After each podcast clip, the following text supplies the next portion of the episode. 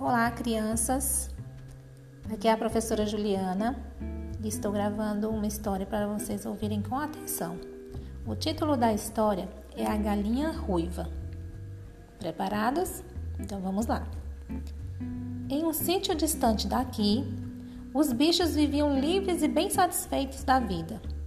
Um dia, uma galinha ruiva, ao ciscar o terreno à procura de minhocas, achou um grão de milho era graúdo e amarelinho, e a galinha pensou logo em plantá-lo para depois obter uma colheita farta. Foi correndo ao encontro de seus amigos e perguntou: Quem quer ajudar-me a plantar este grãozinho de milho? Mas os bichos não estavam nem um pouquinho interessados em arar a terra para depois semear, e ainda por cima cuidar da plantinha que ia nascer. Eu não quero, respondeu o pato. Nem eu, disse o gato. Muito menos eu, concluiu o cão. A galinha ficou muito aborrecida, mas não desanimou. Resolveu plantar o grão de milho, mesmo sem a ajuda dos companheiros. Escolheu um lugar com terra bem fofa, ao lado do galinheiro. Depois, ciscou o terreno até cavar um buraquinho, colocou a semente e finalmente cobriu-a com terra remexida. Todos os dias a galinha regava a terra com cuidado para não desenterrar o grão de milho. Logo a semente começou a germinar. Quando a galinha ruiva viu as primeiras folhinhas brotando da terra, foi correndo limpar o terreno do mato que havia crescido. Passava grande parte do dia a bicar as lagartas e os bichinhos nocivos à plantinha.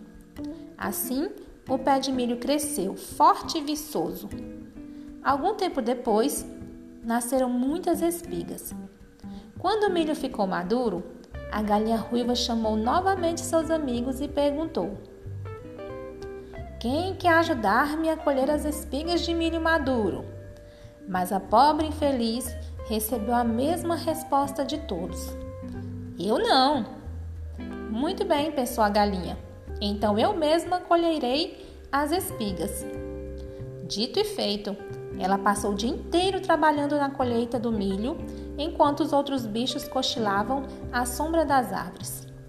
Chegada a hora de debulhar o milho, a galinha ruiva tornou-se a perguntar se gostariam de ajudá-la. Desta vez, entretanto, a coitada nem recebeu resposta pois estavam todos com muita preguiça até para falar. Então a galinha ruiva pegou as espigas e passou outro dia inteirinho extraindo os grãos de milho dos sabugos. Depois fez uma nova tentativa. Quem quer ajudar-me a levar o milho ao moinho para ser moído e virar fubá? Eu não quero, respondeu o pato. Eu também não, disse o gato. Nem eu, concluiu o cão. É claro que a galinha não teve outra escolha senão de levar o milho sozinha ao moinho e moê-lo sem nenhuma ajuda. A pobre trabalhou com afinco até moer o milho todo. Quando voltou do moinho com o fubá, pensou em fazer um bolo. Perguntou: Quem quer ajudar-me a fazer um bolo com este fubá? Novamente, porém, os bichos se recusaram a prestar alguma ajuda à galinha ruiva.